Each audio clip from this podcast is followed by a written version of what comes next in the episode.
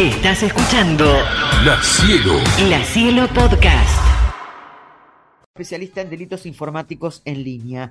Está pasando muchas cosas, eh, te mandan muchos mails, hay mucha, eh, mucho link surcando las redes sociales, te mandan, este, por ejemplo, qué sé yo, una, una oferta de algo por a través de tu correo electrónico o a través de tu mensaje directo y tenés que apretar el link para ser beneficiario o anotarte en algo. A mí me ha pasado con todo tipo de rubros, ¿eh? desde bancos, que se nota que los, que los mails son este, truchos, eh, me pasó con, eh, con una empresa, no sé si fue Google o qué otra más, pero está lleno, así que atención con esto. Vamos a charlarlo con Marcelo, uy, Celaboski, creo que lo pronuncié bien. ¿Cómo te va, Marcelo? Bienvenido al programa. ¿Cómo le va, Marcela? ¿Qué dice? Gracias. Eh, ¿Pronuncié bien el, el, el, el apellido? Pelagoski, perfecto. Sáquele las letras raras y, y lo manda derecho y ahí va a andar. ¿eh? Bueno, yo porque no me gusta pronunciar mal los apellidos. A mí cuando me dicen feudales y me ponen la S al final, ya digo, pero por favor, ¿por qué me agregan más de lo que tengo? Bueno, escúcheme, Selagoski.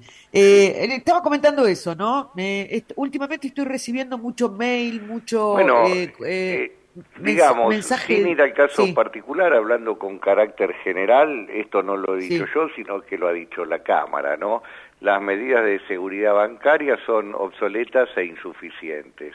Podemos hacer, si quiere, un paneo general.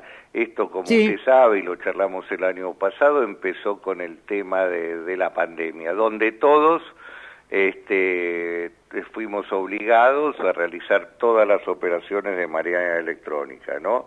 Esto llevó que en un primer momento los ciberdelincuentes comenzaran a tomar préstamos.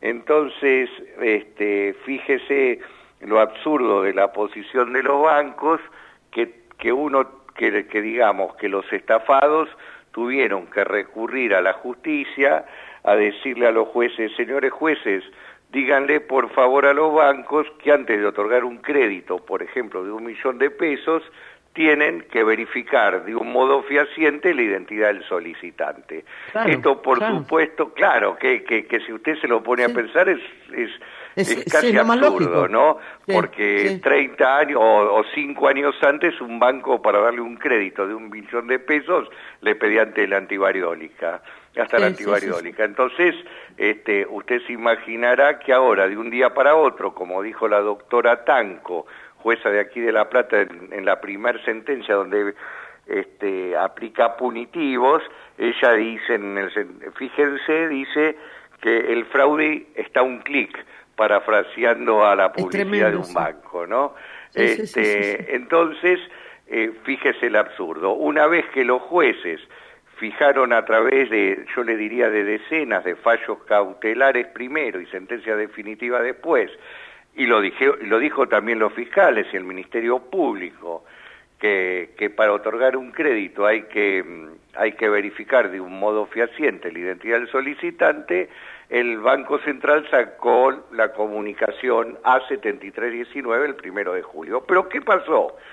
Sí. Como usted bien dice, eh, los ciberdelincuentes también se han ido ayornando, ¿de acuerdo? Pero se han ido Sí. ayornando de un modo este, terrible. Parecería ser que hacen más inversiones que los bancos en materia informática. Porque, ¿qué sucede? Eh, aquí yo ya he tenido muchísimos casos. Eh, esto no es una cuestión. Aquí se ha hecho público el viernes la cuestión esta de este jubilado. Pero lo cierto que el ciberdelito abarca desde, le diría, desde todas las clases sociales y todo tipo de ingresos. Ninguno Sí, estamos claro. exentos. Porque bueno, la ¿qué vez pasada que- no le pasó a Esper, que le... Que ¿A quién, José perdón? Al, al, al, al- al liberal José Luis Esper, que ahora es eh, diputado. Ah, sí, sí, sí, sí, por supuesto, ninguno estamos exentos, ni usted, ni yo, ni Esper, ni, ni, ni Es la que ¿sabe nata, ni pasa? Nadie lo que- está, está lo que, sí, lo que trataba de- de demostrarle a la gente es que son, es- son muy sofisticadas las técnicas. Ahora que me acuerdo, me habían mandado una propuesta del Banco Superville, por ejemplo, y en la propuesta yo tenía que meterme en un link para meter claves. Esa era una. Sí. Y la otra bueno, fue con la eh, hay, una- hay 20.000 maneras. Si vamos a eso, empezar, digamos, a dar ¿eh? ejemplos de cuentos de tío o de farming, porque usted lo que está eh, diciendo ahora está hablando ya de cuestiones más sofisticadas, de farming, donde donde se meten, le mandan un link este, que es exactamente igual al de al del banco o directamente se meten en su página de home banking cuando usted está operando con ella, pero eh, déjeme que le voy a dar un ejemplo que es similar al del al del jubilado, pero escuche este caso. La semana pasada, el miércoles, una de las tantas demandas que inicié, este, una señora saca un crédito Procrear, 5 millones 300 mil mangos, ¿no? Llega a su casa, le acreditan el crédito, llega a su casa, pone a cargar el teléfono a las 12 del mediodía, ¿no? Lo termina de cargar a las 2 de la tarde, cuando prende el teléfono no tenía un centavo en la cuenta, ¿no? Le habían ah. robado los 5 millones, o, mejor dicho, le habían hurtado los 5 millones 300 mil pesos. ¿Qué ha sucedido? Probablemente ha habido una duplicación de chip o ha habido una, este, una duplicación o simulación de identidad, ¿no? Entonces, eh, usted dirá, pero ¿cómo los bancos no se dan cuenta? Mire, esto es nada más, como le vuelvo a reiterar, como bien ha dicho la sala segunda de la Cámara Segunda, que no hacen las inversiones para ayornarse. Le voy a poner un solo ejemplo. Si usted trata de abrir su email desde una máquina que no es la que lo hace habitualmente o que no está asociada, mejor dicho es el término correcto, o de un teléfono celular el cual no está asociado, el email no lo puede abrir porque automáticamente le llega un email a usted que le dice, han tratado de abrir su este correo desde una máquina que usted no lo hace con habitualidad o de un teléfono marca tal que no que nunca lo ha abierto. ¿Es usted o no es usted? Si es usted, mande mande una este la clave de seguridad que le acaba de llegar o dele el ok al email. bueno, esa cosa tan sencilla es la respuesta que tenemos a la vista todos los días para que, para que se acabe con el vaciamiento de las cuentas. Fíjense, eh, me va a decir usted que el 90% del phishing se produce desde la provincia de Córdoba, más precisamente dentro de las cárceles, ya ha habido cantidad de operativos, ¿no? Entonces, eh, fíjese, me va a decir que los bancos no pueden invertir para, para darle esa alerta de seguridad en el a este jubilado, por ejemplo, el que, que se hizo público, le pasó eso. El tipo durante dos años, porque tenía, tenía una modesta jubilación, él vivía de la carpintería, que la sigue practicando, y de la jubilación de la mujer. Y él dejó que se acumulara la jubilación dos años, ¿no? Mm. Este, es terrible. Además, hay No, no, es el ahorro de la gente, ¿no? Claramente, ¿no? ¿Dónde lo va a tener el ahorro? Eh, aquí, esto lo, se, ha, se ha cansado de repetirlo Alejandro Marchet, que es el fiscal adjunto de cámaras. Quien obtiene, quien obtiene las ganancias, quien obtiene el rédito, debe hacerse cargo de, del peligro, ¿no? Que, que esto genera. Es decir, Acuérdese, antes de la pandemia usted tenía a los abuelos que hacían cola en el Banco Nacional, en el Banco Provincia, de dos cuadras, ¿no? Adentro del banco usted se encontraba con con 60 cajas en, en el salón central y 40 cajas sobre calle 6. Todos esos costos fijos que, han que tenían los bancos, desde la limpieza de los baños hasta el papel, hasta la luz, hasta los, hasta los sueldos de los empleados, hasta, hasta los problemas sindicales, han quedado absolutamente superados porque eh, lo hacen con el telefonito. Ahora bien, si usted obtiene las ganancias, tiene que hacerse cargo de los riesgos que genera. ¿no? Porque si no, ¿qué vivo? Porque usted no, claramente. no, cumplió tampoco. Le quería preguntar, es más allá de esto que usted me está contando y que está bien, este, es saber si realmente, como usted eh, eh, sostiene, se puede hacer algún tipo de demanda, porque muchas veces los bancos dicen, bueno, pues yo no soy responsable. Pero, pero por supuesto, si no, no estaría hablando con usted. Yo llevo más de, de 100 cautelares otorgadas, eh, confirmadas por la Cámara, en, principalmente en el Departamento Judicial de La Plata, que que ha sido puntero en la materia y después ya he abierto en otros departamentos judiciales, inclusive ya, mire, el fallo de la doctora Tanco y del doctor Catogio, así como el de la Cámara Segunda de, de Vanega Jankovic, ha salido publicado en la página de la Corte de la Provincia como de la Nación, ah, eh, se han convertido también los jueces referentes en esto. Eh, mire, aquí, aquí, eh, los bancos de un día para otro han comprado lo que se dice en la jerga de la informática latas, es decir, han comprado programas que, que bueno, que, que usted podrá aplicarlo directamente así en Suiza, pero sin estudiar ni la idiosincrasia argentina ni el problema argentino.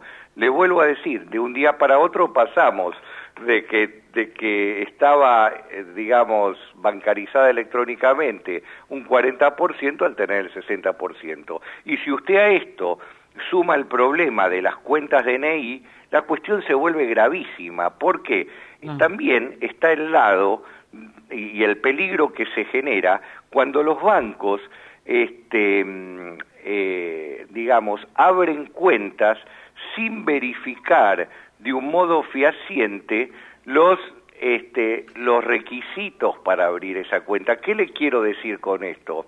Que hace 35 años atrás, cuando, cuando abrí mi primer cuenta bancaria, tuvo que ir mi padre para que el banco me autorice, que en paz descanse, para que el banco me autorizara la apertura de la cuenta corriente. ¿Entiende? Actualmente, ¿qué hacen los ciberdelincuentes?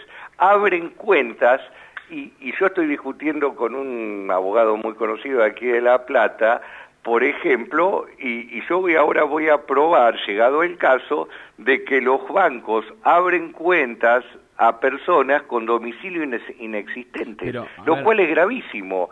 ¿Por qué? Porque, porque dan pie a toda esta... Es decir, estamos viviendo un momento de inseguridad bancaria grave, y me atrevo a decírselo así por la radio porque no lo digo yo, lo dicen los 24 jueces de aquí de La Plata, las seis salas, todo el Ministerio Público, ah. otros departamentos judiciales, nosotros los abogados tratamos de simplemente doctor, formar ¿qué le recomendaría la comisión suficiente sobre la verosimilitud de los hechos. Un segundo. Sí, sí, sí, doctor. A ver ¿Qué, si ¿qué le recomendaría a usted a las... Porque es cierto que yo he hablado muy bien y en este programa yo creo que hay que destacar la labor que está haciendo Cuenta DNI en bancarizar un montón de gente, los barrios y demás. Ahora, ¿qué le recomendaría a la gente que utiliza esta herramienta? Bueno, miren, eh, vamos a ser claros, nadie pone en duda lo beneficioso que es tener las cuentas de DNI y que y que y lo bueno que es eso. A la gente no hay que recomendarle nada en materia de la utilización de las cuentas de DNI. A mí me parece maravilloso el, el tema de poder realizar una transferencia en, en, un instante desde su teléfono. No es cómo voy a estar en contra de la modernidad. Estoy absolutamente a favor de la modernidad pero a la gente no hay que decirle nada. Son los bancos, como le he explicado recién, los que deben hacerse cargo de las consecuencias dañosas cuando se ha creado un sistema que por el momento no tiene las medidas de seguridad suficientes para que no salga ningún damnificado. Si usted, como le explicaba recién a Marcela, ha obtenido beneficios por 47 lados, ha bajado los costos fijos a casi cero y gana un montón de plata, ¿sabe cuánta gente puede acceder a la justicia de los estafados? Menos del 1%. Entonces, claro, por eso. Mm. Eh, es realmente injusto que cuando usted va a ser... Perdón, doctor, que, lo, que lo interrumpa, pero de alguna de todas esas eh, eh, demandas que usted ha encarado, ¿ha habido alguna con respuesta positiva para los... o, todavía siguen esperando? Porque digo, además no, tienen eso, no, no, Marcela, decenas de respuestas ah, positivas. no, no, esto decenas. Y también debo decirle una cosa este, y no es que tenga nada en contra de ningún banco en particular, los bancos privados han cambiado su actitud en 180 grados. Al principio, la política confrontativa no solo comprendía a los bancos públicos, sino a los privados y eran durísimos, que es culpa de la víctima, que usted es un tonto, que entregó las claves sin darse, digamos, cuando eran exclusivamente reservas. Después, los bancos privados, que son los que han reflexionado mucho. ¿Por qué? Porque a diferencia de los bancos públicos, los bancos privados no tienen el gran cantidad de, de clientes cautivos. ¿Me entiende lo que le digo? Sí, sí, entonces, sí, sí, entiendo perfectamente. entonces, los bancos privados dijeron, a nosotros no podemos seguir con esta imagen. ¿Por qué? Porque estamos hablando de derecho del consumidor, donde la responsabilidad es objetiva. Y si la responsabilidad es objetiva, se invierte la carga de la prueba. Y si se invierte la carga de la prueba, no, no, yo voy y le digo, a mí me robaron, y es el banco el que tiene que probar que a mí no me robaron o que yo fui torpe, ¿entiende? Pero la culpa de la víctima. Pero no es claro. así que yo tengo que probar. No, no, no, se entiende Claro. perfectamente, se entiende perfectamente. Entonces, yo le hago una pregunta. Dígame usted Sí. por qué los bancos no han promovido una sola denuncia penal en los casos de phishing. ¿Por qué? Ah, sí. Porque no quieren asumir la responsabilidad que esto implica. Pero es ilógico, porque la, la principal la principal obligación de un banco es resguardar el dinero. Si no volvamos Sí, al, eh. a, a- a, digamos al circulante. Porque hace Sí, no, 50 años este- usted iba, depositaba, le daban un papelito de depósito y, y por más de que usted fuera con el papelito de depósito, el banco no le iba a dar el dinero. Le- usted No, iba a tener que hacer un cheque, lo revisaba un viejo de esos que veía 5.000 firmas Bueno. por día y no lo pagaban, ¿no? No, claramente. Bueno, Marcelo, lo único que nos queda es recomendarle a la gente que preste mucha atención cuando le llega cualquier tipo de requerimiento. Pero por supuesto, que no sea crédula la gente, que, Sí, que no sí, sea claramente. crédula, que no crea que ganó el premio, que no crea que No. va a venir alguien en este país a ofrecerle dinero, que lo va a llamar el abogado del ANSES. Digamos, No. hay, hay mucho phishing, el phishing fácil puede evitarse, que jamás que jamás complete mail, los bancos no se comunican por email para pedirle que renueve sus claves, en fin, No. hay 80 mil No, consejos obvios, aunque hay todavía una, o una nueva fracción que usted no puede hacer nada, como el caso del crédito hipotecario, ¿de acuerdo? No, claramente. Bueno, Marcelo, muchas gracias por estar en el programa. Le mandamos un No, gracias a mí, disculpen que los tiempo. escuché bajo y por ahí no escuchaba las preguntas. ¿eh? Bueno, muy bien, muchísimas gracias. un Muchísimas abrazo, gracias a ustedes. La Cielo. La Cielo. La Cielo Podcast.